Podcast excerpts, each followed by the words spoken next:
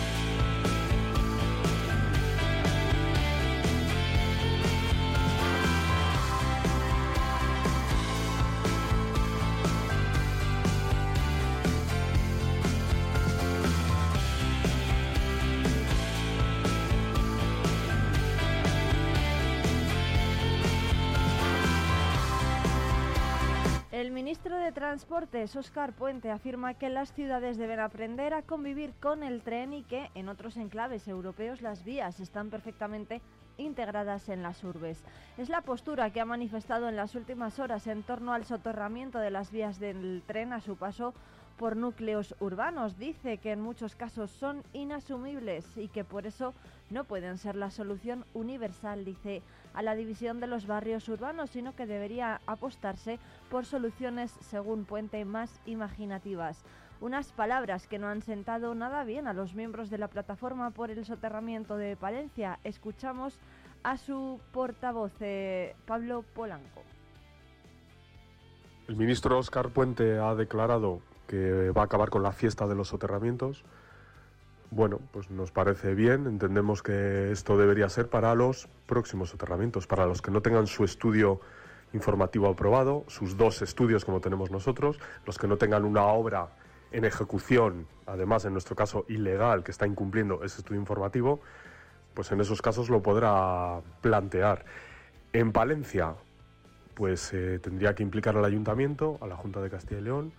Dudo muchísimo que estas dos instituciones estén por la labor de suprimir o anular el soterramiento. Tendría que derogar los dos estudios informativos, volver a retramitar de cero los estudios informativos mientras paraliza la obra, paraliza las obras de la de Cantabria, que explique a los cántabros por qué su AVE no va a llegar por este tema del soterramiento en Palencia, mientras tendría que devolver las subvenciones de los fondos Next Generation a la Unión Europea, que están vinculados a que la obra se termine antes de 2026.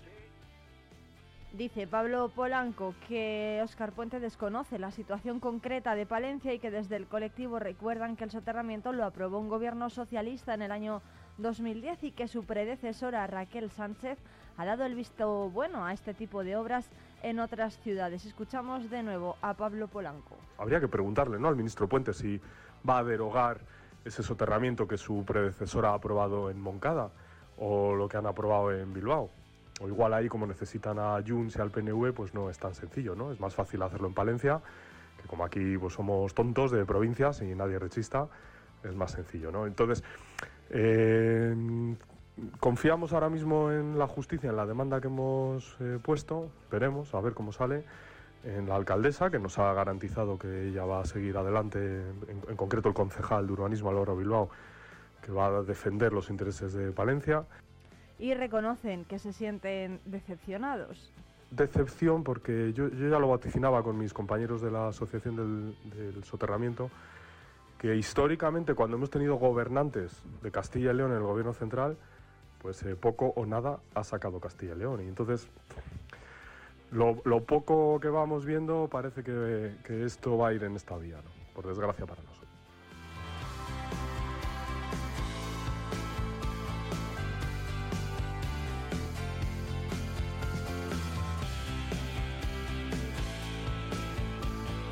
Más asuntos, aunque se esperaba que la toma de posesión del nuevo delegado del Gobierno en Castilla y León, Nicanor Sen Vélez, precipitase el nombramiento de los responsables de las nueve subdelegaciones de la comunidad y en particular la de Palencia, habrá que esperar aún unos días para ver si se confirma lo que prácticamente se da por hecho, la continuidad de Ángel Miguel Gutiérrez en su cargo. El médico palentino de 68 años cuenta con el respaldo del PSOE en la provincia antes de saberse el nombramiento de Virginia Barcones como directora general de Protección Civil y Emergencias del Gobierno de España ya se daba por segura la continuidad de Ángel Miguel, un plan que no habría cambiado con Nicanor Sen Vélez, según fuentes socialistas. Ángel Domingo Miguel Gutiérrez, ese es su nombre completo, nació en Palencia hace 68 años, estudió en La Salle y después obtuvo el título de medicina en la Universidad de Valladolid. Cuando terminó de estudiar, ejerció en la zona de Villarramiel en la época en la que se formaron las zonas básicas de salud y durante 10 años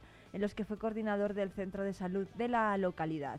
Después se hizo con la plaza de médico de familia en Ampudia, donde trabajó hasta su entrada en la primera línea de la política y la afición por la República se forjó en él siendo estudiante. En los sótanos de la iglesia de San José con los grupos de cristianos de base vinculados a la izquierda. De ahí dio el salto al Partido Comunista de España, formado parte de la, formando parte de la dirección provincial en la época de Antonio Herreros. Su, su afiliación comunista decayó con la denominada crisis de los renovadores en la década de los 90, rompiendo con el PCE. Y centrado en su trabajo en el medio rural, volvió a implicarse en actividades culturales y a despertarse su vena política hasta que un día recibió la llamada del secretario provincial del PSOE, Eliodoro Gallego, para que fuera candidato a alcalde de Villarramiel. Allí ganó las elecciones, pero sin la mayoría suficiente para lograr el gobierno del municipio, que recayó en Partido Popular y CDS, lo que no impidió que trabajase por el bien del pueblo. Ese carácter conciliador y centrado en el bien común le dio acceso a la Ejecutiva Provincial del PSOE en la que se ocupó de temas de salud.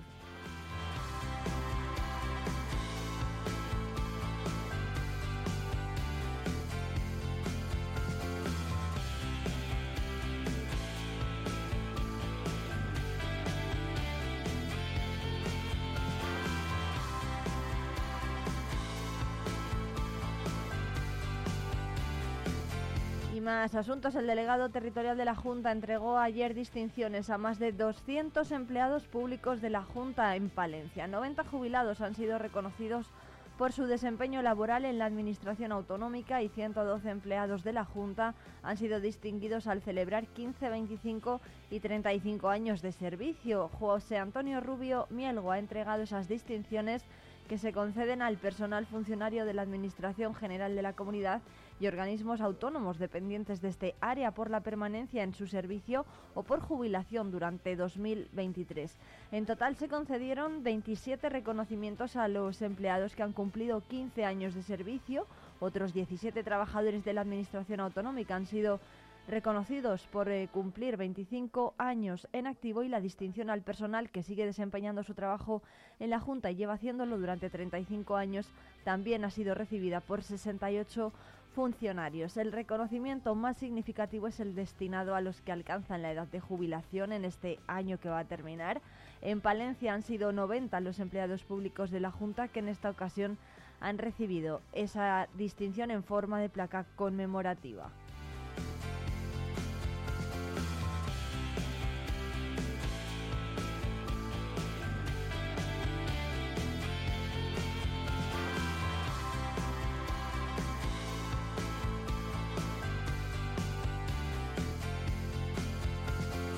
Según publica hoy Diario Palentino, la primera consulta demora más en trauma, urología y dermatología. Son los datos de sanidad del tercer trimestre de este año que dicen que el tiempo medio en el complejo asistencial de Palencia es de 65 días para acudir a una consulta, si bien en estos servicios oscila entre los 90 y los 117.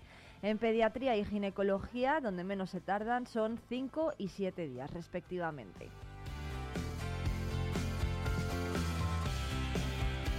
El tercer trimestre del año ha finalizado con más de 19.000 pacientes en la lista de espera para una primera consulta externa en el complejo asistencial universitario de Palencia, una cifra inferior a la del mismo periodo del año pasado, cuando fue de 19.578. Además, eh, asimismo, hay que hablar de una reducción del tiempo en que tiene lugar esta, con 65 días frente a 75 y con respecto a 31 de diciembre del pasado ejercicio al 30 de septiembre del presente eran 920 menos, según datos de SACIL. En cuanto a los pacientes en espera estructural, aquellos que están pendientes de ser vistos en consulta de atención hospitalaria y la espera es atribuible a la organización y recursos disponibles, también cabe mencionar que fueron menor a 30 de septiembre de 2023 que a la misma fecha del ejercicio anterior, un 64% y un 48% respectivamente.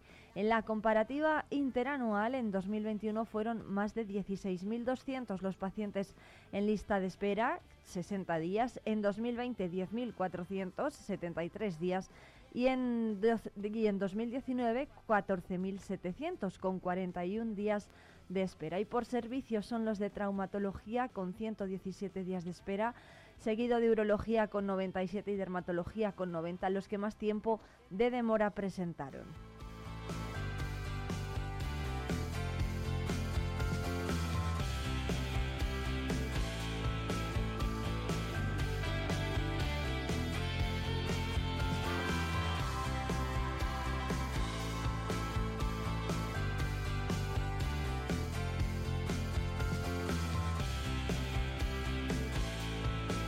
Recordamos que Ecologistas en Acción va a demandar a DIF por incumplir las obras de la alta velocidad con el soterramiento. El ayuntamiento va a enviar esta semana el requerimiento al administrador de infraestructuras ferroviarias para que anule o modifique el proyecto. Es una noticia que también publica hoy Diario Palentino. Ecologistas en Acción ha presentado una demanda en la Audiencia Nacional contra Adif Alta Velocidad al considerar que las obras del tramo Palencia-Palencia Norte de la línea de alta velocidad a Cantabria incumplen, dicen los estudios informativos de 2010 y 2018. La entidad conservacionista solicita como medida cautelar la paralización de los trabajos por constituir su ejecución un perjuicio irreparable, según informó ayer el colectivo en un comunicado. El encargado de tramitar la demanda interpuesta por ecologistas en acción es el Juzgado Central de lo contencioso administrativo número 4, la cual está motivada en que tanto el proyecto básico como el de construcción sobre los que se están realizando las obras incumplen los dos estudios informativos aprobados, el de integración del ferrocarril de 2010 y el de la línea de alta velocidad a Cantabria de 2018. Además, indica que el proyecto constructivo en ejecución no resuelve técnicamente la conexión en el espacio-tiempo de los estudios informativos y disminuye el área del soterramiento en casi 500 metros respecto a la, respecto a la longitud inicial.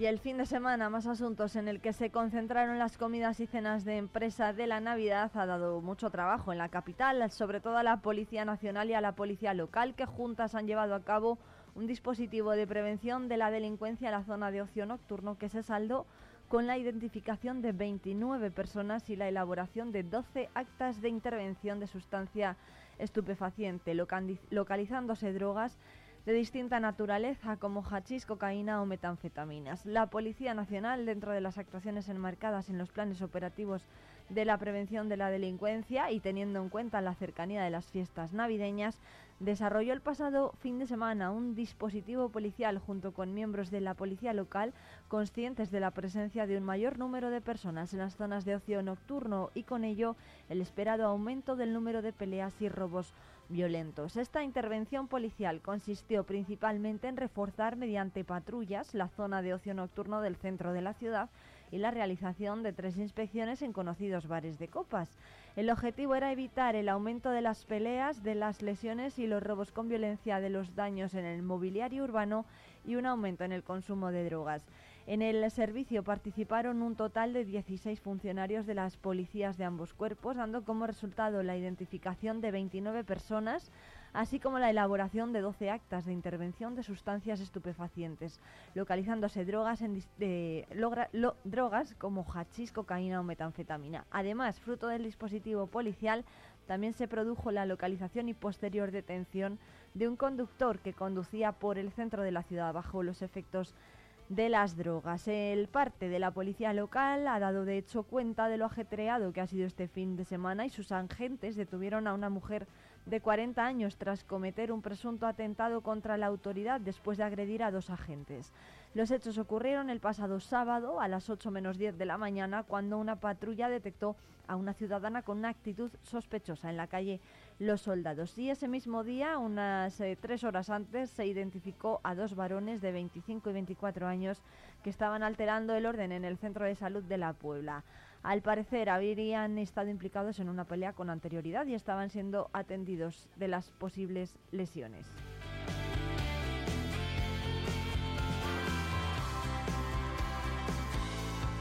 Y en materia de tráfico, el viernes se instruyeron diligencias judiciales por un presunto delito contra la seguridad vial al conductor de un vehículo, un varón de 46 años, por conducir por la avenida Cardenal Cisneros con una pérdida de vigencia de carne.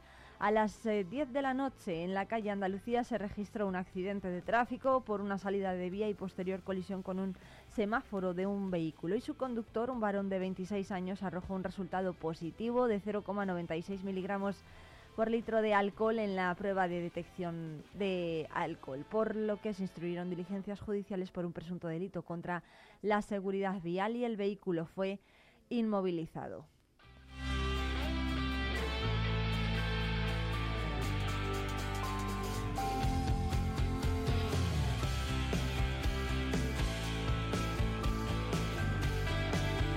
Un apunte más amable porque hasta el 5 de enero los niños que lo deseen podrán depositar sus cartas para Papá Noel y los Reyes Magos en los buzones mágicos de correos. Han sido instalados en la oficina principal de Palencia y en la sucursal de la Avenida de Valladolid, además de las oficinas postales de Venta de Baños y Aguilar de Campo.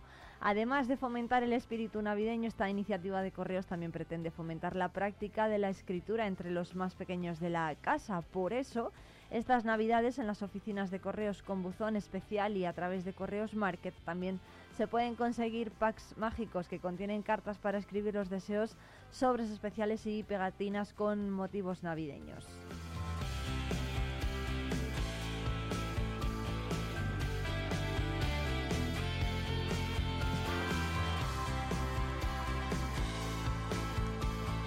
Clásico más de la Navidad que nos llega este miércoles 20 de diciembre. Saludos de quien les habla, Irene Rodríguez, que les va a acompañar en directo hasta las 12 del mediodía en la 90.1 de la FM Palentina y en la 107.2 de Radio Guardo, en un día en el que va a seguir haciendo frío en Palencia y provincia, en Palencia capital. Los termómetros se van a mover entre el grado bajo cero de mínima y los 8 grados positivos y tendremos nieblas que irán levantando a medida que avance la jornada. Los termómetros más al norte en puntos como Guardo se van a mover entre el grado positivo de mínima y los 6 de máxima y tendrán una jornada soleada.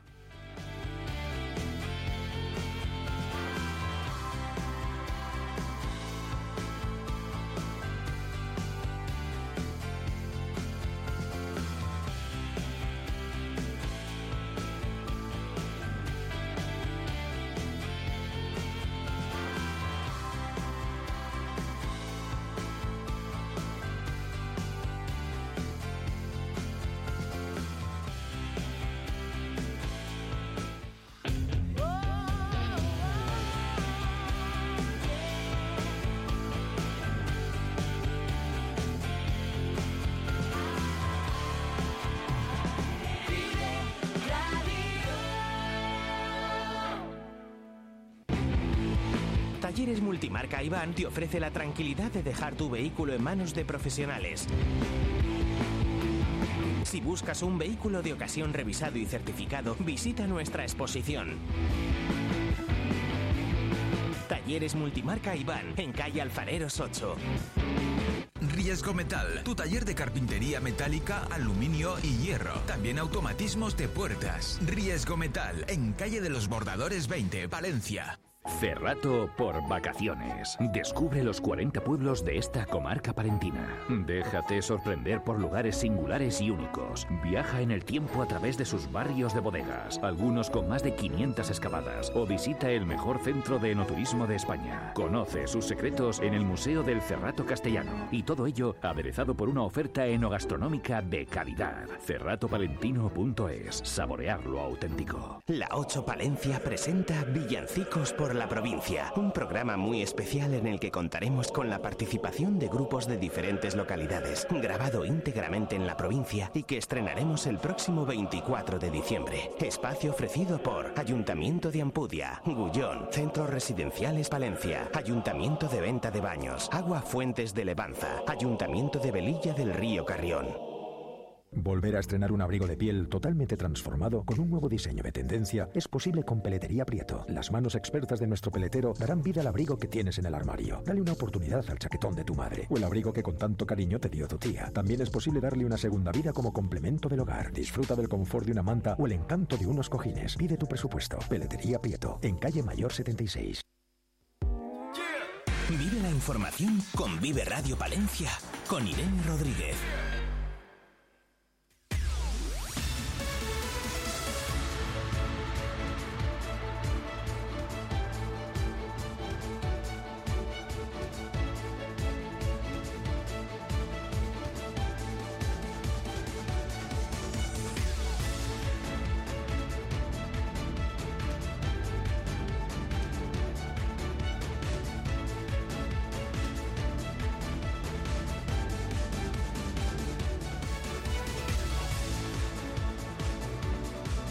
La Asociación Profesional Justicia para la Guardia Civil, JUCIL, ha solicitado una reunión urgente con el subdelegado del Gobierno en Palencia, Ángel Miguel Gutiérrez, para que se ofrezca una solución, dicen, eficaz y rápida a las 11 familias de guardias civiles a las que se ha exigido el inmediato desalojo de los pabellones del cuartel de Herrera de Pisuerga por la ruina que presenta el tejado de esta edificación, tal y como publicó Diario Palentino y tal y como se ha denunciado también por parte de este colectivo, que dice que se trata una vez más de pabellones y edificios de la Guardia Civil en los que apenas se han llevado a cabo trabajos de mantenimiento. Estas son eh, las consecuencias de las que vamos a hablar con Gus eh, Leal, el portavoz de Jucil en Palencia. ¿Qué tal? Buenos días.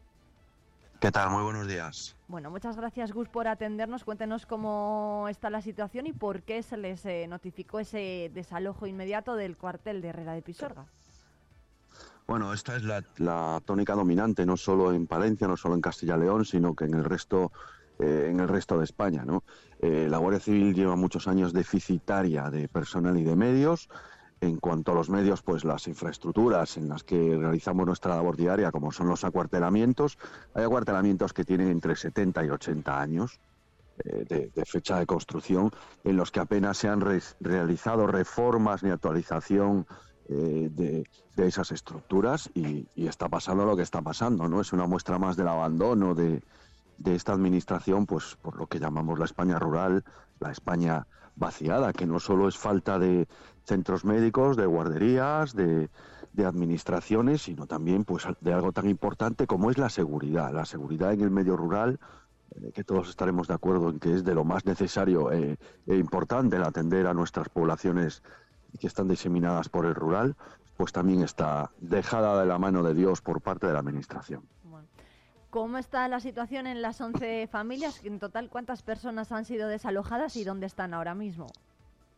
Bueno, pues las 11 familias, alguna le han, le han ofrecido soluciones habitacionales pues a más de 50 kilómetros de su lugar de, de trabajo de Herrera de Pisuerga, ¿no? Con todo el perjuicio que conlleva tanto para ellos como para pues sus parejas que también tienen tienen trabajos y tienen que realizar eh, labores profesionales o sus hijos que tienen que ir a la escuela. ¿no?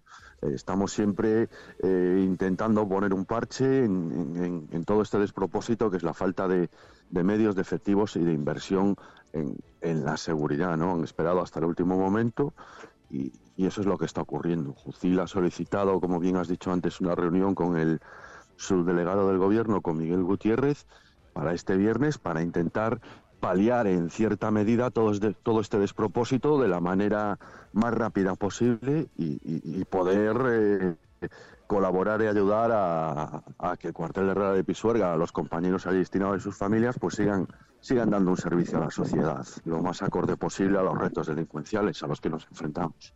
La subdelegación del Gobierno sabía de estas necesidades de reformar los inmuebles de los eh, bueno los cuarteles de la Guardia Civil y qué esperan de esa reunión con el subdelegado. Bueno, pues esperamos que al menos les den, eh, eh, les, dejen, aunque sea de manera precaria, viviendas en la propia localidad de Herrera de Pisuerga para que no tengan que trasladarse 50 kilómetros para ir y venir a trabajar todos los días, tanto ellos como sus familias, como sus hijos. Eso es lo mínimo que esperamos. Y luego que, que, den una respuesta de si se va a reparar el cuartel o, se va a cerrar el cuartel. Porque tenemos ejemplos de, eh, recientemente, hace unos meses, en Cartagena, el cuartel de Cartagena, hubo que, evacuar de allí a 80 familias. Eh, se llevaban años avisando de fallos en la estructura, de que necesitaba una reforma, no se hizo caso y al final ha habido que abandonar el, cuartel por, por amenaza de, de, que se, de que colapsase la estructura. O sea, Buscamos soluciones rápidas, responsables y profesionales. Y que solucionen este problema, que nunca debería haber pasado. ¿Cómo está, cómo está la, bueno, cómo está el cuartel de Herrera de Pisuerga? Porque supongo que quienes viven allí, pues eh, verían, ¿no? Desde hacía mucho tiempo cómo estaba el inmueble, la situación en la que se encontraba. Bueno, se, se venía denunciando desde hace poco que había cosas en la estructura, en los ventanales, manchas de humedad y alguna grieta pero bueno, tampoco eh, se había reparado, tampoco se había eh, dotado de una partida presupuestaria, dando los, dado los recortes que hay en todo lo, inherente a políticas de interior por parte de este gobierno desde hace cinco años, pues no se ha gastado el dinero que, ni, se han tomado las medidas necesarias para, evitar que llegase este momento. Pero bueno, avisar se estaba avisando ya desde hace tiempo, como se avisa en multitud de cuarteles de España donde está ocurriendo esto. ¿Cuándo se van a reunir entonces con el subdelegado del gobierno? Este viernes, el próximo viernes, nos reuniremos con él en, Palencia. ¿Cuántas eh, personas habría afectadas? Y no sé si se tiene constancia de el mal estado de algún otro cuartel de la Guardia Civil que necesite una reforma urgente. A ver, eh, lo cierto es que la mayoría de los cuarteles de la Guardia Civil necesitan una reforma en mayor o menor medida. Eh, la mayoría de ellos son, ya como le dije antes, son edificios con muchos años de antigüedad, 60, 70 años de antigüedad incluso algo. Entonces, eh, hay que actualizar el despliegue territorial de la Guardia Civil y el de esas instalaciones y para eso hay que gastar dinero en seguridad. Eh, estamos viendo que en el norte de Europa las elecciones son ya en clave de seguridad. Aquí en España, para nada hemos escuchado hablar de seguridad en las elecciones cuando son uno de los mayores retos a los que se enfrenta nuestra, nuestra sociedad ahora mismo y en los años venideros. Y como ya le digo, la reunión será este viernes. Eh, nosotros vamos a plantearle al subdelegado pues las necesidades urgentes que, que tiene la plantilla Herrera de Pisuerga y sus familias y esperamos una, una solución y unas respuestas pues rápidas, acordes, acordes a, al problema que tenemos, que ya de por sí es bastante grave. ¿Dónde han sido reubicadas esas familias? ¿En qué cuarteles? Que ah, comentaba antes que están en algunos casos a más de 50 kilómetros de su lugar de trabajo. sí, pues en, en, localidades de la provincia de Palencia, pues a más de 50, en varias. No, no los han metido en uno solo, los han llevado a varias localidades a la mayoría, bueno, demasiado alejadas del lugar de trabajo, pero los han repartido por toda la provincia prácticamente. ¿Cuál podría ser otra solución? No sé si mm, reubicarles en unas viviendas pues que puedan ser de alquiler, que, estén disponibles en diferentes. Bueno, buscar algún edificio, o algunas instalaciones en la propia localidad y, que se alquilen pues para estas familias mientras no se da una solución al problema que tenemos en el cuartel. O no se decide la administración lo que va a hacer pero pisos hay para alquilar en Herrera de Pisuerga para meter a estas familias pues durante unos meses o mientras no se aclare toda esta problemática. Bueno, pues eh, Gus Leale, portavoz de Jucil en Palencia, muchísimas gracias por atendernos. Estaremos pendientes de lo que de las conclusiones de esa reunión que tienen el viernes con el subdelegado del Gobierno en Palencia. Muchas gracias. Venga, gracias a vosotros. Hasta luego. Un abrazo fuerte.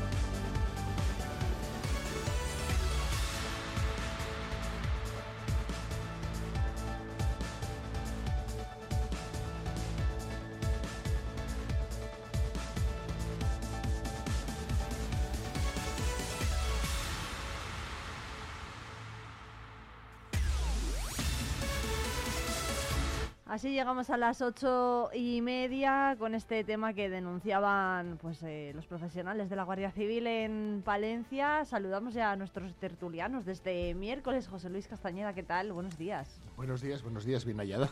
Bueno, muchas gracias eh, por venir. Con José Luis está hoy Laura Moiños, ¿qué tal? Hola Irene, buenos días. Pues ya con espíritu navideño, ¿no? ¿Sí? Sí, sí, sí. Bueno, ya. sí, ya se nota. Estamos con el Jingle Bell. Bueno, con el pastorcito y el ropo pompón. Oye, yo todavía que se no he puesto villancicos, ¿eh? Bendita. En la radio, en la radio, porque me estoy reservando ya para la semana que viene. Cada día, que te, cada día te quiero más. Bueno, Irene, hace, la- hace el arranque. El EA ya ha sonado en Vive Radio Pal. Ah, muy bien, muy, bien, di que sí. bien. Ese es el que hay que promocionar, nuestro, nuestro, nuestro Hombre. villancico palentino. Por supuesto que sí. Es un poquito largo, hay que reconocerlo. Pero bueno, la verdad es que hay que, hay que promocionarle porque es un villancico verdaderamente precioso. Exactamente. Y Y no- nuestro himno de Palencia. Y nuestro Por himno, supuesto ¿no? que sí. ¿Se lo saben, Laura Muñoz y José Luis? Bueno, es que, jo, en el baloncesto la verdad es que me admira la gente cómo, cómo vive todo, to- aparte de todo el mundo, todo ese mundo, ¿no? Cómo siente el, himno, ser ¿no? palentino. El Sí, sí. Sí, sí, yo, ta- yo también, me- más bien sé seguirle, más que, más que cantarle. Y sobre todo porque, hombre, eh, tengo, tengo la suerte de que se nombra a mi pueblo en el himno. Ah, Sí, sí. sí, ¿Cuál es el efectivamente. pueblo de José Luis? Pues Vallejo de Orbó, entonces se nombran las cuencas mineras de Orbó y Santullán, con lo cual, lógicamente, hombre, espe- especialmente ese, ese prurito de, de, de pueblo, ¿eh? de paisanismo, nos queda ahí, Esa parte es la que mejor se sabe José Luis. ya, sin lugar a dudas. Bueno, y el EA, que que estamos ahora que han sacado José Luis y Laura el tema de la Navidad, y el EA se lo sabe, ¿no? no. No, la verdad es que no. Entero no, Entero entero no. no. Yo recuerdo que siempre en casa tus abuelos no te, te cantaban el villancico, me parecía muy, muy bonito. Pero yo le tararé muy bien. ¿Eh? Le tarareo. Como todo. Pues no, no, vale eso, José Luis. ¿eh? Hay que ir el día 1 de enero al bautizo del niño y aprendérselo. Prometo ser bueno. Vale. Bueno, eh, los que también han sido buenos y están pidiendo que también lo sean con ellos son los profesionales de la Guardia Civil de Herrera de Pisuerga. Han sido desalojados por el mal estado del edificio. Hay 11 familias afectadas. Nos lo estaba contando ahora Gus Leal, que es el portavoz de- del colectivo que está denunciando la situación, Jucil. Y bueno, pues de lo que hablan es del deterioro y del mal estado de los cuarteles de la Guardia Civil, de, la de las eh, comandancias que hay en Palencia. Son edificios muy antiguos que casi no se han reformado desde que se construyeron y que ahora pues estamos viendo las, las consecuencias. El viernes se reúnen con el subdelegado del gobierno en Palencia para que les dé una solución y pedían, por ejemplo, pues que se les reubiquen viviendas de alquiler más cerca de su lugar de trabajo, porque en algunos casos están a más de 50 kilómetros de, de, su, de su puesto. No sé qué opinan Laura y José Luis de este asunto. Pues que desgraciadamente es más, más es más de lo mismo, porque históricamente la Guardia Civil siempre las, si las características y las, las casas cuartel han sido siempre sitios de una, de una calidad bastante, bastante mediocre. Probablemente por, por mor que las características, la idiosincrasia de la Guardia Civil, por ser un, cuerpo militar que, bueno, no tiene posibilidad de- de estar sindicado y demás, eh, pues lógicamente siempre ha sido un cuerpo bastante, bastante maltratado, considerándoles de que es un cuerpo, igual que la Policía Nacional, lógicamente, que es, eh, está al servicio de los, de, los, de los ciudadanos y siempre está muy, muy, muy, muy eh, en situaciones muy penosas, empujando y tirando y siempre se les ha creo que se les ha maltratado siempre, o sea, siempre han sido un poco los, los últimos de la fila y al final cuando pasan estas historias de que al final la quedan las casas cuartel en estado lamentable es cuando nos lamentamos en vez de hacer inversiones eh, y tener y tener y estar preparados un poco a medio plazo. Estoy convencido de que el, el señor ministro, su despacho no tiene unas condiciones bastante mejores que estos pobres que estos pobres servidores de, de la ciudadanía. Laura. Bueno, pues yo pienso que, que es cierto que las, las casas de los cuarteles de la Guardia Civil siempre han sido viviendas eh, sencillas, vamos a llamarlo de alguna manera, pero yo he de decir que en cuanto, por ejemplo, en tema de mantenimiento y reparación en, en el sector energético, ¿no? Como puede ser eh, todo lo que produce frío y calor, como puede ser una caldera. Bueno, pues ahí yo lo que yo veo, ¿no? Desde mi experiencia es que sí que realizan inversiones, sí realizan mantenimientos preventivos. Entonces, mm, claro, quizás a todo no se puede llegar y priorizan, ¿no? Cuál es lo más urgente en ese momento que se necesita. Pero claro, desgraciadamente como a todo no se puede llegar, bueno, pues llegamos a estas situaciones que yo estoy segura pues que de alguna manera les van a dar una, una solución factible y, lo mejor puede ser reubicarles en Herrera, puede ser, bueno, pues hay muchas opciones. Claro, hay otra cuestión que, que, es que el presupuesto se llegó a calcular hace un tiempo, cuando se revisó el edificio, la reforma se calculó en un presupuesto de 230.000 euros. Ah, tío que es, mucho dinero y va un poco en la línea de lo que decía Laura, ¿no? ¿cuántas viviendas? Pues eh, para 11 familias. O sea, 11 viviendas. 11 viviendas, 230.000 euros, se torna a 23.000 euros. Si pintamos nuestra casa, ¿por cuánto nos sale? ¿De verdad que acondicionar una casa solo cuesta 23.000 euros? Pues me parece barato, ¿eh? Me parece muy barato. Mm, ¿Qué, solución puede haber? Porque claro, no solamente está este cuartel, es lo que, lo que estábamos comentando antes, ¿no? Hay muchísimos cuarteles de la Guardia Civil que al final se dejan de reformar porque no se porque no se habitan, como no se habitan no se reforman, como no se reforman pues tampoco es atractivo para los agentes. Yo creo que la solución sería, muy facilita. A los políticos responsables de, de esto les haría pasar una semana de vacaciones con su familia en una casa cuartel y si consideran que las condiciones de habitabilidad son, son las adecuadas, quiere decirse, si lo son para su familia, también para, las familias guardias civiles. Eso sí, si consideran que sus niños no deberían vivir ahí, los del Guardia Civil tampoco. Bueno, yo, creo que al final eh, tenemos que hacer atractivo, pues lógicamente, las condiciones de una vivienda para que las familias vengan, porque eso favorece, siempre hablamos de lo mismo, pero es que favorece a todo, ¿no? Favorece al pueblo, que traigan niños, que se escolaricen, eh, que sus padres trabajen allí. Bueno, pues vamos a, buscar un poco ese punto de encuentro, ¿no? Y poco a poco, yo no digo que todo se haga de una vez, pero poco a poco pues ir reformando las viviendas, hacerlas más atractivas, adaptarlas, porque seguro que hay eh, fondos ¿no? a los que se pueden acoger. Y, insisto mucho en que eh, ya no es más. ¿Por qué lo han dejado así? Bueno, pues está así, vamos a arreglarlo, vamos a buscar una solución y sobre todo vamos a hacer atractiva esa vivienda o esas condiciones para, la, para que la gente venga, venga a vaya a Herrera, vaya a Fromista, vaya a todos esos pueblos. Es un poco lo que habíamos comentado alguna vez con el tema de despoblación, que si efectivamente tuviésemos la casa del maestro, la casa del médico, la que toda la vida la vida en nuestros pueblos, pero que de verdad el maestro y el médico vivan en el ámbito rural, si les ofrecemos una, una, vivienda digna, unas buenas condiciones de vida, lógicamente vamos a sentar población. O sea, no vamos a sentar población dando una subvención a fondo perdido de mil euros a no sé quién, que es que sabemos que no funciona o que es que llevamos 40 años haciendo lo mismo y llevamos 40 años equivocándonos. Vamos a cambiar, vamos a cambiar el chip. Que si repites siempre lo mismo y siempre da el mismo resultado, porque insistimos en lo mismo? En mantenella y no en mendalla. Y es que muchas veces las casas cuando no están habitadas es cuando más eh, destrozo tienen, Sin lugar a dudas pues vamos a evitarlas. Eso es porque no, no se mantienen. Bueno, es un problema de la despoblación ahora que lo, lo estaban mencionando José Luis y, y, Laura. Y otro tema que hemos conocido esta semana, no estaba en el guion esto, ¿eh? lo prometo, pero un pueblo de Zamora ha pedido al gobierno que le condone la deuda, igual que a Cataluña. ¿En pura el lógica? Pueblo, el pueblo es eh, Peleas de Abajo, es un pueblo zamorano y quiere ser como Cataluña y que el gobierno le perdone su deuda. Tiene 252 habitantes y quiere tener el mismo beneficio fiscal que se les ha prometido a los catalanes. Cataluña debe 84.300 millones de euros al gobierno y en el caso de este pueblo de Zamora me parece que la deuda era de 500.000, una cosa así. Sí, 504.900 euros. Me temo que mi información jurídica no es muy extensa, pero no sé si es el punto uno o el punto dos de la Constitución dice que todos los españoles somos iguales ante la ley, ¿no? Dicho esto, creo que lo demás es, pura lógica. Yo también, yo también quiero que me condonen la deuda si la tenemos, si la tengo. ¿Por qué no? Es más, si algún día cometo un delito, no tengo el mismo derecho que el señor Puigdemont a que, a que se me se me amnistíe.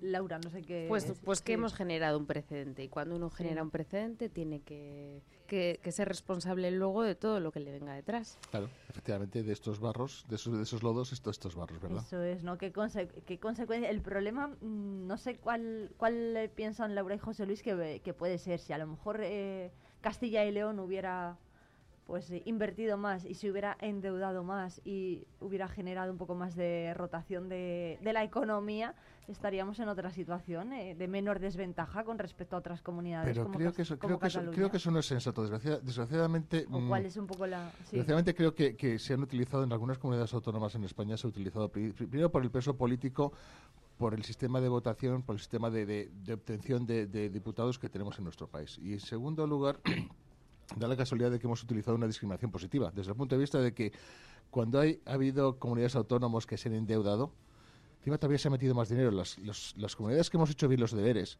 que no nos hemos endeudado. O sea, la forma de, que una casa funcione no es deber más dinero al vecino, es gastar menos en tu casa o gastarlo de forma, o cuando te, te, endeudas con alguien, es precisamente con, cabeza y con sensatez, no para hacer, eh, yo qué sé, aeropuertos que no funcionan o para hacer referéndums que son, que son ilegales. Entonces, obviamente, creo que no, al contrario, se tenía que primar a la gente que hace bien. Oiga, usted ha conseguido un déficit cero, un, un déficit del 1%, a usted le vamos a dar un 0,3% más de presupuesto que el que, se ha endeudado.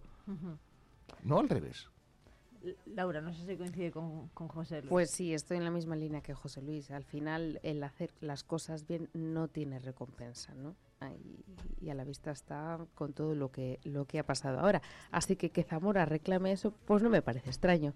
Vendrán muchos más. Si solo fuera Zamora ya hemos abierto el melón, así que ahora. Sí, sí, barra libre. bueno, veremos. Oye, estaría genial, ¿no? Que Palencia por lo menos reclamase o que algunos ayuntamientos de Palencia dijeran, oye, pues yo también Fíjate lo quiero, que qué me bien, la perdonen. Qué bien nos vendría la deuda que tenemos generada con la calle Jardines, ¿verdad? Por ejemplo. claro. Bueno, oye, nos quitamos 17, 18 millones de euros, que la verdad es que Palencia nos pegan un buen empujón. lo, agradeceríamos, ¿no? Yo sí, imagínate que nos, quitan, que nos, que nos congelen los impuestos durante cuatro o cinco añitos o nos les bajan, bueno, ya haríamos fiesta. Sería fantástico. Qué bien, bueno, ni, ni, los fondos Next Generation ni las ayudas de Europa. Ya te digo, ya te digo, vamos. nuestra, nuestra querida Miriam seguramente arrasaría. Sí, no, bueno. La batería estalló. Bueno, bromas, bromas, a, bromas aparte, veremos qué pasa. ¿eh? Si, de, si de verdad esto sienta un precedente para, sobre todo, los pequeños municipios, como los que tenemos aquí en la provincia de Palencia.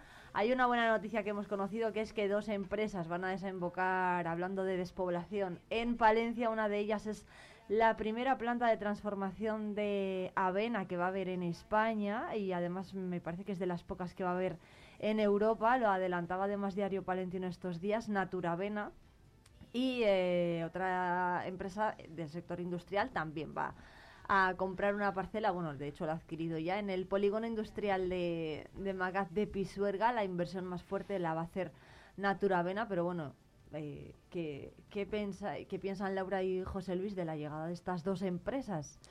¿Van a ser una realidad lo primero? Que son dos proyectos bastante ambiciosos. Ambiciosos. Bueno, yo, yo por lo que leía parece, parece que sí, ¿no? Vamos a hacerlo con cuidado y vamos a cuidarlos también, ¿no? De alguna manera. Entonces, bueno, pues mm, ahí Maga de Pisuerga ha hecho, un, entre otros organismos, ha hecho un, buen papel, ¿no? Y sí que es cierto que si de alguna manera nos ponemos a pensar cómo podemos hacer atractivo nuestro suelo industrial, pues que a, mí, por ejemplo, se me viene a la cabeza pues por ejemplo, mm, de alguna manera para poder incentivarlo, pues ceder ese suelo industrial, eh, que se pueda pagar eh, de alguna manera a plazos, por lo menos hasta que se empiece a producir, bueno, con, unas leyes estipuladas, unos contratos. Y, y, por qué no hacer un buen marketing, ¿no? Saber vender la oportunidad de negocio de nuestra zona. Porque muchas veces no es tanto tener un buen producto, sino como saberlo vender. Entonces, pienso que ahí es una parte fundamental, aunque las empresas, lógicamente, hacen un estudio previo de dónde poner su sede o de bueno, por, por temas de logística o por muchas variables, nosotros tenemos que saber vendernos y hacer un buen marketing de todo aquello que tenemos. Y luego algo que las empresas, eh, por lo menos siempre eh, se les pone un, barrera, ¿no? Y no se agiliza, bueno, pues todo el tema de alta de suministros, de, del tipo que sea, todo el tema de permisos, de licencias, todo eso, en ese sentido tenemos que ser eh, muy ágiles, ¿no? Y entonces, bueno, pues así me imagino que con un buen trabajo previo, pues como estos casos podamos tener a dos empresas, joder, que es que al final leía, ¿no? Que iban a hacer una inversión de 25 millones de euros. ¿Hacemos buen marketing? ¿Qué dice Laura? No, no, para nada, no hacemos, nosotros nada. Es más, a la vista está de que el polígono de, el polígono de Magaz, un polígono que hizo la, la, eh, la, infausta Gesturcal, por la gestión que tuvo, que luego el Somacil lo absorbió, bueno, una serie de follones que todos conocemos, incluso que están en el juzgado y demás. Eh, un nudo como es Magaz, que está justo entre, entre, entre, entre la autovía de Burgos, la autovía de, de Santander, eh, que puede ser nexo de unión entre el norte, el oeste, eh, el sur con, eh, con, con, Madrid. Ahí está, lleva, lleva años y años y años, creo que lleva como 15 años parado. O sea, sin una sola empresa ahí, ahí depositada. Pero bueno, ¿cómo, ¿cómo es posible que hagamos unas inversiones tan, tan gigantescas para hacer un polígono? Que es que en realidad se vende solo. Se vende solo, porque quiere decir lo que, lo que decía Laura. Si tú a una empresa le dices, mire, a usted le voy a dar eh, 50 años para que usted se implante una empresa. Las empresas, las empresas no nos montamos en un sitio con la intención de irnos pasado mañana. Queremos, queremos un futuro. Quiere decirse que si usted me dice a mí que es que voy a tener que pagar mm, 5.000 euros al año por, por la, por, hasta que me adquiera mi, mi, mi, mi parcela de X mil metros cuadrados, para mí me resulta muy fácil alguna amortización a muy largo plazo, con lo cual me, me, me, me, compensa económicamente. Si usted me llega a mí y me dice que es que voy a tener unos, unos incentivos fiscales a medio y largo plazo y sobre todo una estabilidad jurídica a nivel impositivo, que es el problema que estamos teniendo ahora mismo en España, que no existe una, una, una estabilidad jurídica a nivel impositivo, las empresas vienen. Lo que no podemos hacer es decir, no, mire, usted véngase, estarse aquí en España, estarse aquí en Castilla y León, igual dentro de unos meses resulta que le saco el impuesto de la banca, como se ha pasado en, o le saco un impuesto que se inventa la Junta. Por ejemplo, el, el caso de, esta empresa de avena, no solamente estamos hablando de la transformación de avena en los puestos de, directos de trabajo. Quiere decirse que habrá muchos, muchos agricultores palentinos, estamos en una zona cerealista, que vuelvan a, sembrar avena. Porque es que, qué mejor que tener la materia prima kilómetro cero, que es que el agricultor te lo lleva con su tractor, que es que probablemente ni te cobre el porte, que no trayéndolo de X mil kilómetros a... Entonces, nos lo están poniendo a huevo y perdón. Y todos los puestos vamos a mantenerlo. De, estas y todos los puestos indirectos. O sea, vamos a mantener eso, pero no. Vendremos, nos haremos la foto y después empezaremos a machacar al empresario. Que es lo que suele pasar. Salvo los días de los premios de, de Castilla y León, empresario de Castilla y León, que vendremos otra vez a haceros la foto. Y es más de lo mismo. Volvemos otros 40 años con la misma historia. Y gracias a, gente pues como, como Laura y sus padres con su empresa, además yo en menor medida, me estamos manteniendo esto. A pesar de que nos están poniendo ruedas constantemente. Dilo, Laura, dilo. Dilo. Reconócelo. bueno, Laura dice que sí con la cabeza. Tan, tan complicado es, bueno, hace muy poquito además eh, la Cámara de Comercio ha celebrado 125 años. Conrado Merino ya ha dicho que que se tiene que apostar más por la digitalización de las empresas.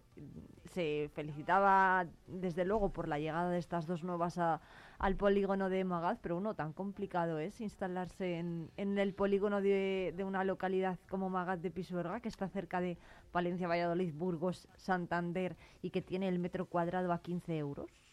Que está el suelo industrial. está, regalado. El problema está en lo que comentaba Laura. ¿Cuánto tiempo va a tardar en darme el agua? La luz, la fibra, que hasta que te quieren meter la fibra ya ni te cuento, el gas. Yo estoy en un polígono que sabéis que es más o menos nuevo, que es el polígono de San Antolín, supuestamente polígono del siglo XXI, y no hay gas en el polígono de San Antolín. Es más, no había fibras, después las empresas lo han ido metiendo por su cuenta. Entonces, si no se prevé, eh, si tú llegas a las 2 de la tarde y resulta que no has puesto la olla, no tienes comida. No nos engañemos, es que esto funciona así. Entonces, ¿Quieres hacer un polígono? Un polígono no son cuatro farolas que no funcionan y un poco de asfalto. Y luego un polígono desierto, ¿no? Porque dices, pero es que, ¿qué hay por allí? ¿Qué hay alrededor de ese polígono? Entonces, me imagino que cuando se construye un polígono lo haces con unas infraestructuras y ahora toda esa inversión que se hizo en su día se ha actualizado porque no sé, los no sé, digo la mm, eh, los datos, ¿no? O la, la red la Sí, sí, la fibra. La eh, fibra, eh, no sé si la tubería se la- será la adecuada, porque siempre te pasa, ¿no? Que cuando quieres aumentar la velocidad es que no tienes la tubería adecuada para la fibra. Bueno, yo no sé si, si será así o no actualmente en ese polígono, pero al final es un poco como a raíz de las casas de los guardias civiles, que todo lo que no se habita se queda obsoleto.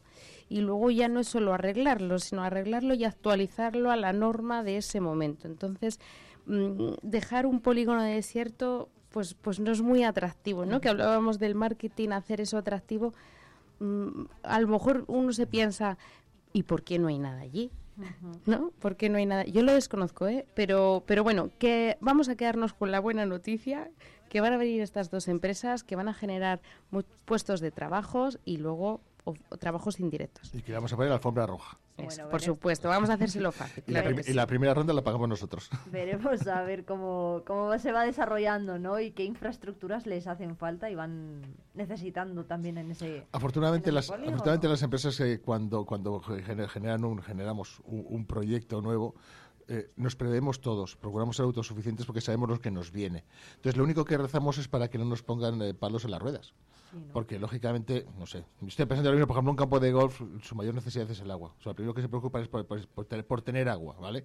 No esperan a montar el campo de golf y decir, oiga, que es que no tengo agua, ¿ahora qué hago? O sea, quiero decirse que Laura en su empresa, yo en la mía, lo primero que hacemos es prever qué es todos, cuáles son todas nuestras necesidades, cuál es nuestra inversión, y yo por lo menos hablo por mí, seguro que en su- ella en su empresa hace lo mismo, y después dice, bueno, ¿me vais a dar algo? Digo, si no, pero por lo menos no me lo quitéis. Bueno, hay otra noticia que hemos eh, visto publicada hoy en Diario Palentino, que es que Iberdrola va a comenzar a desplegar su red de calor en Palencia. Se suma así a la iniciativa de Ecoenergías en 2024. Lo va a hacer en los barrios de Paniguindas, en el centro, en Allende del Río, en San Juanillo, Avenida de Madrid, San Pablo, San Antonio, Santiago, Ave María y el Cristo. El ayuntamiento concedido eh, por 50 años la- el permiso para realizar estas obras y la, y la gestión. Bueno, no sé si Laura y José Luis están conectados a la red de calor. No. No, Yo todavía no. No, no, yo, ta- yo, ta- yo tampoco. Es más, lo tengo prácticamente puerta, casi casi puerta por con, puerta con, con, con mis instalaciones en el polígono. Y conozco mucha gente que está, que está en el proyecto, pero no, no, lo, no lo tengo todavía. No. Sí es cierto que es muy bueno y sobre todo sí es cierto que es muy bueno que haya competencia, porque lógicamente los monopolios habitualmente no funcionan, entonces es muy bueno que haya competencia.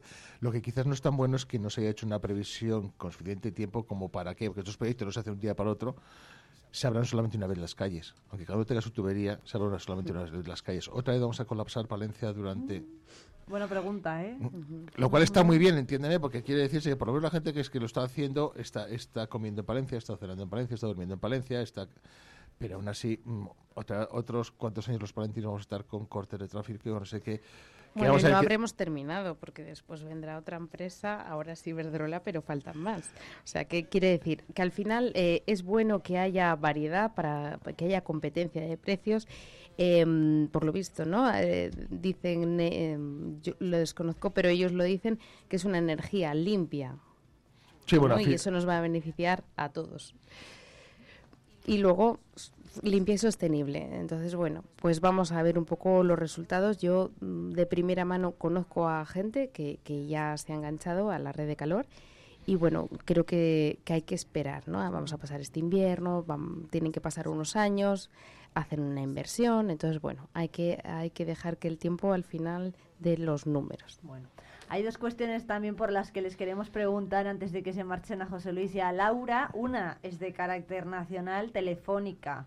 Eh, bueno, el Estado ha, ha- ha comprado el 10% de las acciones de Telefónica. ¿Qué consecuencias piensan José Luis y Laura que esto va a tener para la economía española? Y Oscar Puente toma posesión hoy de su cargo como ministro de, de Transportes y ha dicho que los soterramientos, pues bueno, no pueden ser la solución universal para todas las ciudades y para integrar ¡Qué las- sorpresa!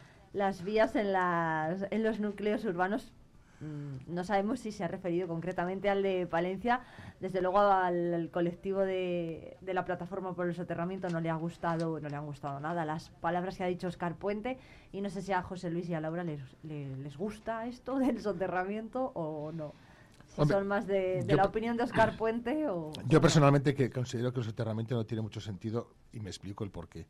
La ciudad está construida, eh, literalmente hablando, de espaldas a, a las vías. puesto que en su momento era, era una barrera y está construida espaldas a las vías. El hecho de quitar ahora mismo las vías no implica una mayor permeabilidad en la ciudad, puesto que no hay, no hay posibilidad de ello a menos de que tiremos edificios o, cambiemos totalmente la, orografía urbana, es absolutamente, es absolutamente imposible. Entonces esto fue, yo no sé si una idea o fue una ocurrencia política que desgraciadamente se, han, intentado, se han mantenido nuestros políticos en Mantenella y no en Mendalla.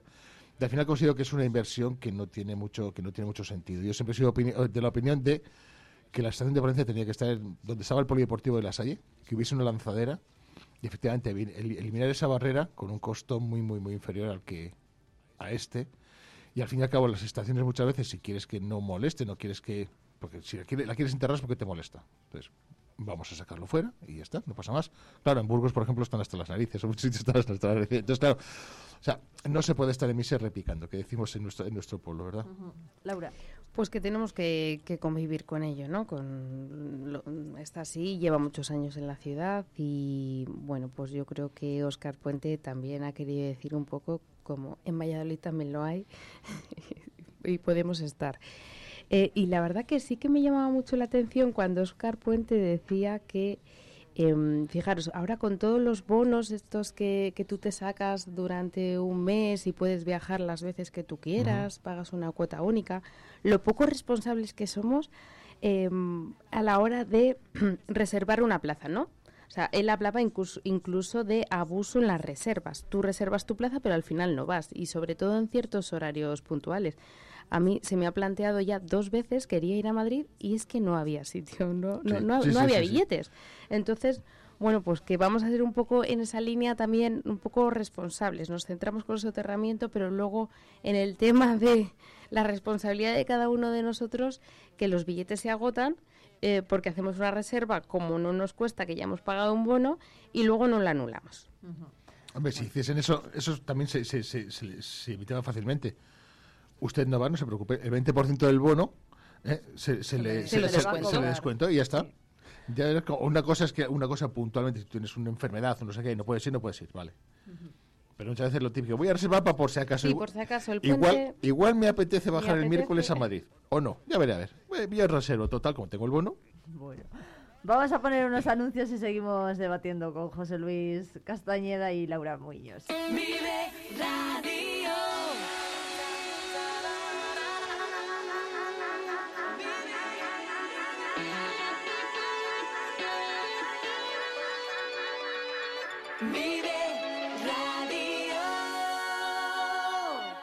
Asaja es la organización profesional líder del sector agrícola y ganadero en Palencia. Te esperamos en nuestras oficinas y en la página web asajapalencia.com. ¿Pensando en una nueva escapada? Tenemos un plan perfecto para ti. Ven a Ampudia, descubre la magia de su castillo, la belleza de su colegiata, el encanto de sus calles porticadas o los tesoros que esconden sus museos. Descansa en sus preciosos alojamientos y deleita tu paladar con la rica gastronomía de sus restaurantes. Escápate. Ven a Ampudia te sorprenderá. En la Avenida Santander y Eras del Bosque encontrarás todo lo que necesitas. Belén Ruiz Estilista, tu estilo, nuestra pasión. En Avenida Santander 1. Adaix, tu hogar en Palencia. Te esperamos en calle Eras del Bosque 1. Horno del Duero, el aroma del café y el sabor del pan. La combinación perfecta en Avenida Santander 23. Ven y descubre la Avenida Santander y Eras del Bosque. La 8 Palencia presenta Villancicos por la provincia. Un programa muy especial en el que contaremos con la participación de grupos de diferentes localidades grabado íntegramente en la provincia y que estrenaremos el próximo 24 de diciembre. Espacio ofrecido por Ayuntamiento de Ampudia, Gullón, Centros Residenciales Palencia, Ayuntamiento de Venta de Baños, Agua Fuentes de Levanza, Ayuntamiento de Velilla del Río Carrión. Desde Lubricantes Lomar, en estas fechas tan especiales queremos agradecerles su confianza en nosotros. Gracias por elegirnos como su aliado en el cuidado y mantenimiento de sus vehículos. Esperamos que estas navidades estén llenas de alegría y paz para ustedes y sus seres queridos. Felices fiestas de parte de todo el equipo de Lubricantes Lomar, por un 2024 repleto de sueños y proyectos cumplidos. Vive la información con Vive Radio Palencia, con Irene Rodríguez.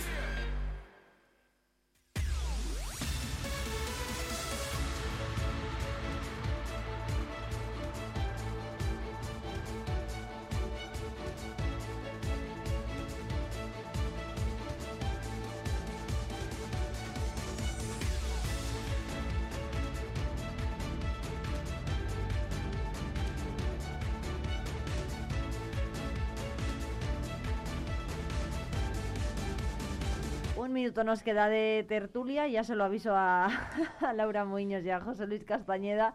La ministra de Educación se va a reunir dentro de nada, unos días con los consejeros de Educación para regular el uso del móvil en las aulas. ¿A partir de qué curso? ¿En qué situaciones? Y sobre todo, ¿para qué debería utilizarse el móvil en clase? Yo creo que no debería utilizarse, eh, utilizarse en ninguna. O sea, lógicamente, si estás en clase, estás en clase. Nosotros estamos en una reunión, estás en una reunión. Y si es importante, lógicamente, más. O sea, que decís, en ninguna. En ninguna. En ninguna. Si hay alguna cosa grave, lógicamente, como se decía en nuestra época. Llegaba el, el director, te llamaba a la puerta, vuelve de él y te decía, sal que te llamen por teléfono. Y ya está. Bueno, Laura Moiños. Bueno, pues yo pienso que en algunos determi- determinados casos en los que el docente así lo requiera, ¿no? Para, para el tema pedagógico. Pero fundamentalmente yo siempre insisto en esto, que la educación está en casa. En casa. Saber, eh, de todas formas, eh, los padres actualmente tenemos un montón de herramientas porque desde los propios centros educativos ofrecen charlas para ver cómo gestionar ese conflicto con tu hijo a la hora de darle un móvil o no dárselo. ¿Y qué tienen que ver?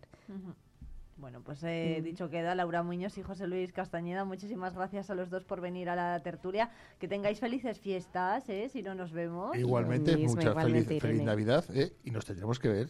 Hombre, sí. desde luego aquí, aquí- yo, yo aquí voy a estar. Habrá que O sea tomarse un mostito o algo, ¿no? Por supuesto, ¿no? Celebrar el año Claro. y esas cosas. Pues José Luis, un Rivera, Quedas- que estamos en la zona. Venga, fermentamos el mosto. Fermentamos el O mosto. una arlanza, o una arlanza, un cigales. O una que lanza- también estamos- efe- efectivamente, exactamente. efectivamente. Bueno, muchas gracias Laura y José Luis por venir un día más a la tertulia. Son las nueve.